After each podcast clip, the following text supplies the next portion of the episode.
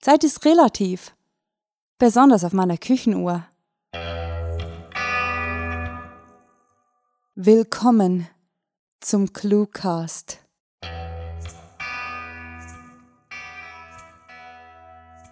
Da ist er also, der Cluecast. Schon seit langem haben wir euch versprochen, euch mit Kurzgeschichten zum Hören zu versorgen. Und wie brave Literathleten haben wir uns nun ordentlich aufgewärmt und haben uns grandio-megalotastische Unterstützung geholt, sodass wir jetzt im vollen Tempo loslegen können.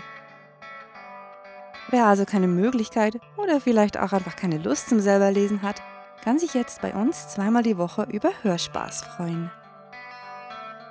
Bitte bleibt auch nach der Geschichte noch eine Weile bei uns, um mehr über unser Projekt, die Sprecher und unsere Zukunftspläne mit dem Cluecast zu erfahren. Doch wir wollen jetzt ohne weitere Umschweife gleich zum Wesentlichen kommen und euch nicht länger auf die Folter spannen. Also, viel Vergnügen mit der Kurzgeschichte.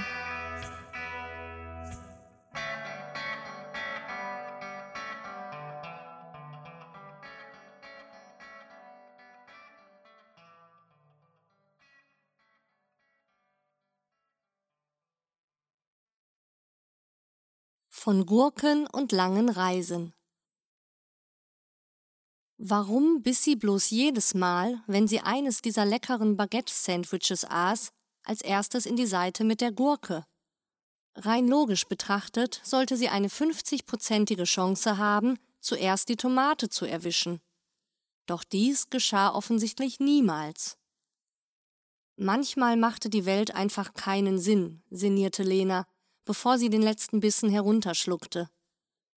Sie hätte lieber am Ende den Gurkengeschmack im Mund gehabt, statt sich mit den widerspenstigen Tomatenkernen herumzuquälen.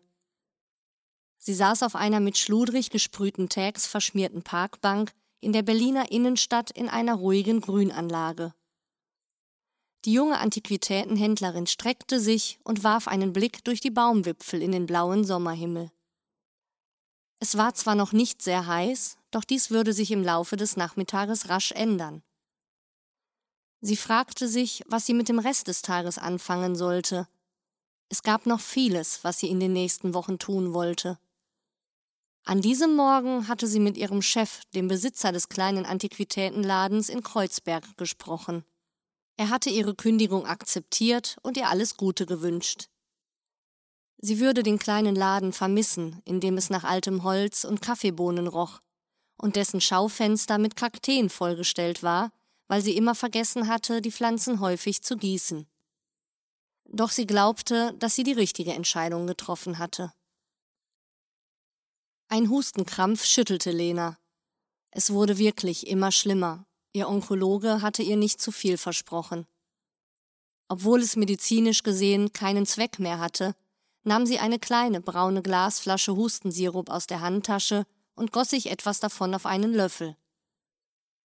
Zumindest würde das für einige Minuten den Hustenreiz etwas unterdrücken. Zwei Monate würden ihr noch bleiben, hatte der Arzt gesagt. Vielleicht vier, wenn sie sehr viel Glück hatte. Doch was bedeutete Glück in Zeiten wie diesen schon? In einer solchen Situation ändert sich alles, und man wusste nicht mehr, wo man stand. Klassische Logik hatte sie spätestens in der ersten Trauerphase der Verleugnung hinter sich gelassen. Sie war von impulsivem Chaos abgelöst worden, von dem sich Lena nicht sicher war, ob es noch andauerte. Lena hatte sich gar nicht erst die Mühe gegeben, der Logik wieder einen großen Platz einzuräumen, als sie glaubte, bei der Akzeptanz angelangt zu sein. Es kümmerte sie auch nicht mehr, ob die Trauerphasen nun Axiome oder eindeutig bewiesene Fakten waren etwas, was sie früher garantiert überlegt hätte.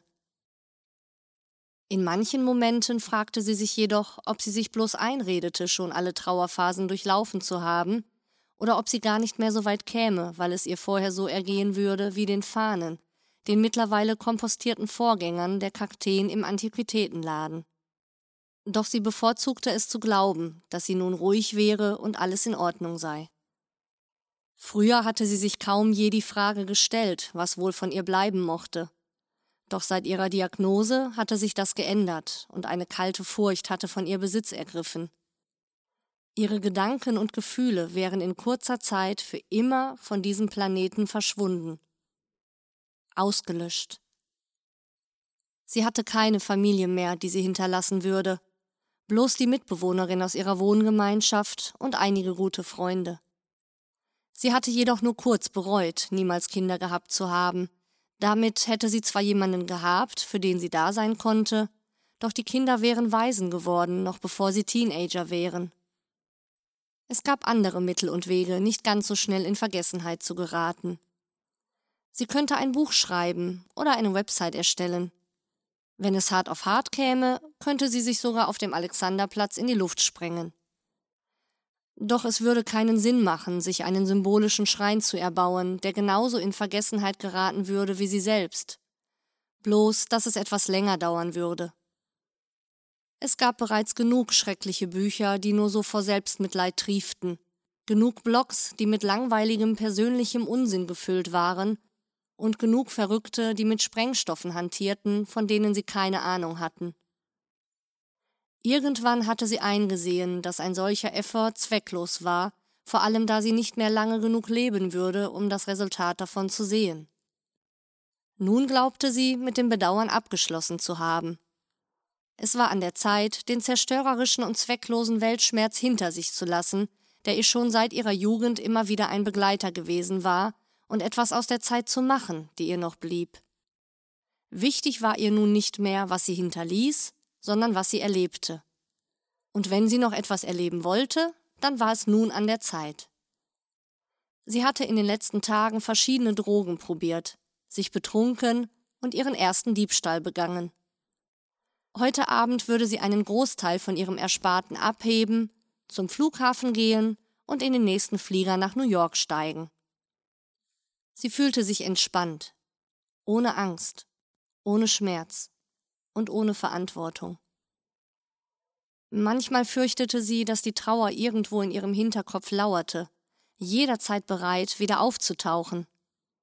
In diesem Moment gab es aber nichts mehr außer ihrer Neugierde Vorfreude und ihrem ungezügelten, wenn auch für sie unerklärbarem Optimismus. Vielleicht wäre ihr kleiner hedonistischer Feldzug für die nächsten Wochen genau das Richtige. Sie stand auf, streckte sich und warf das Einwickelpapier vom Sandwich in den nächsten Mülleimer. Manchmal gab es spannendere Dinge im Leben als die Frage danach, ob die Gurke nun zuerst gegessen wurde. von Gurken und langen Reisen. Diese Kurzgeschichte spielte am vorgegebenen Setting Innenstadt und beinhaltete die Clues Antiquität, Axiom, Weltschmerz, Kaktus und Hustensirup.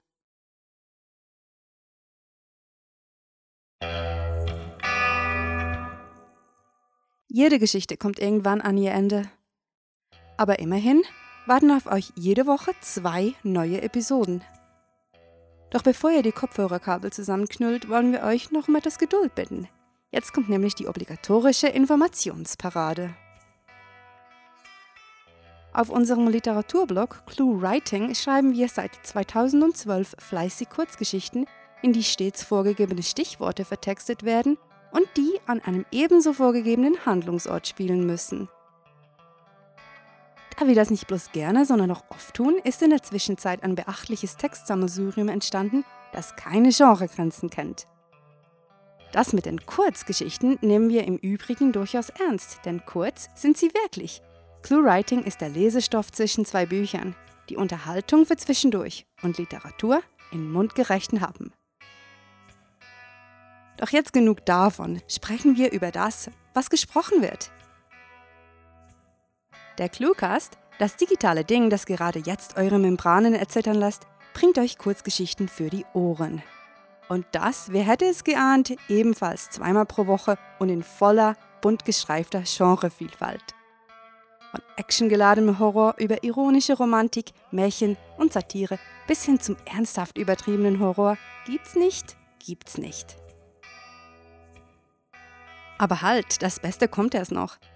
Dank der freundlichen Unterstützung von hörtalk.de haben sich grandiotastische Frauen und Männer gefunden, die euch die Clue-Writing-Geschichten so vorlesen können, dass sie nicht nur gut, sondern phänomenal klingen. Also, besucht diese Helden des Cluecasts auf ihren Seiten und vergesst nicht, dem Echo ihrer Stimmen zu folgen. Hallo, liebe Hörer, mein Name ist Annika Gammerath. Ich hoffe, die Geschichte hat euch gefallen. Wenn ihr mehr über mich oder meine Arbeit als Sprecherin erfahren möchtet, besucht mich auf meiner Homepage www.annika-gammerath-sprecherin.de. Da ihr noch da seid, sind wir so frech und gehen einfach davon aus, dass euch der Cluecast gefallen hat. Mit gutem Gewissen und einem ordentlich breiten Grinsen können wir euch also sagen, da ist so ein Dingens, so eines zum Draufdrücken. Damit kann man den Cluecast abonnieren, damit man keine Episode mehr verpasst. Besucht uns ebenso auf Facebook, Twitter, Google+, Bloglovin und... Moment. Sarah, was gibt's schon noch? Hm, iTunes, Stitcher, TuneIn und YouTube. Schau auf die Liste nachher. Äh, ja, seit wann gibt es eigentlich so viele soziale Medien? Ach, egal. Wir sind überall. Mehr zu dem Projekt, den Sprechern und den Autorinnen sowie viele weitere Kurzgeschichten findet ihr auf cluewriting.de. Wir bedanken uns ebenfalls bei King Mob die uns unter der Creative Commons License erlauben, unseren Podcast mit ihrer Musik zu verschönern.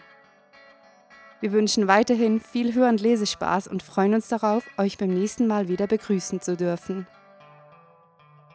Mit fantastiliardischem Dank fürs Zuhören und den besten Wünschen, eure Cluecaster.